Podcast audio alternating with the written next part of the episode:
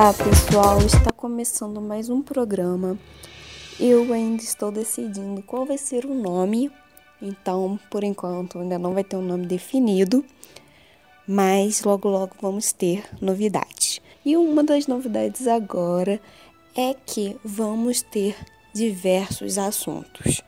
E esse já é o primeiro deles, que vai ser notícias que está acontecendo no Brasil e no mundo. Informações que a gente precisa para facilitar nossa vida, ficar atualizado. Então hoje a novidade é que o nosso RG, nossa carteira de identidade, vai ser modificada. Em São Paulo, eles já estão providenciando isso e logo passará para os outros estados também. O novo RG incluirá registros como título de eleitor, numeração da carteira de trabalho e previdência social também, além de certificado militar, caso a pessoa seja, né? incluirá também a Carteira Nacional de Habilitação, documento de identidade profissional e Carteira Nacional de Saúde. Também conterá NIS, o PIS e o PASEP.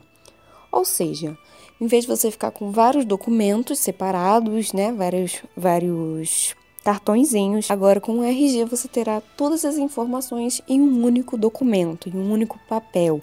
Você não vai precisar ficar com aquela carteira amontoada cheia de papeizinhos, cheio de cartões, que, né, já era para ser feito isso desde os primórdios, mas enfim, a gente está evoluindo, né? Vamos lá para mais novidades. Poderão também constar ainda na nova cédula de identidade informações como se o titular do documento é portador de necessidades especiais, códigos referentes ao CID, que é Código Internacional de Doenças, o tipo sanguíneo, muito importante, vai que a pessoa passa mal na rua e precisa de doação de sangue, é um documento que vai estar com ela e pode ajudar bastante na hora da emergência bem interessante. E também tem a possibilidade de você incluir mais informações adicionais no documento, só que será facultativo ou seja, cada cidadão poderá optar por incluir os registros complementares que ele julgar necessário. O novo RG passará a ser emitido em São Paulo a partir desta terça-feira, dia 20. De acordo com o decreto federal, os estados têm até março de 2020 para atenderem a determinação. Além de incluir novos dispositivos que aumentam a segurança e a falsificação, o novo RG trará benefícios para a população, com a possibilidade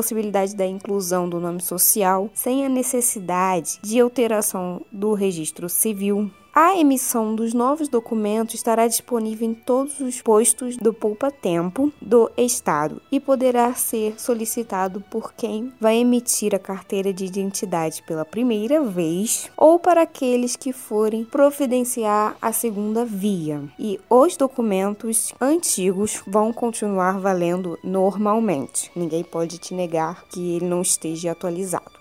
Ainda mais que ele tem validade, então provavelmente, se estiver dentro da validade, sem problema algum. Bom, eu achei interessante. Isso já era para existir desde o começo, né? Assim que a primeira carteira de identidade foi criada, já era por eles ter, terem pensado em colocar em um papel só todas essas informações.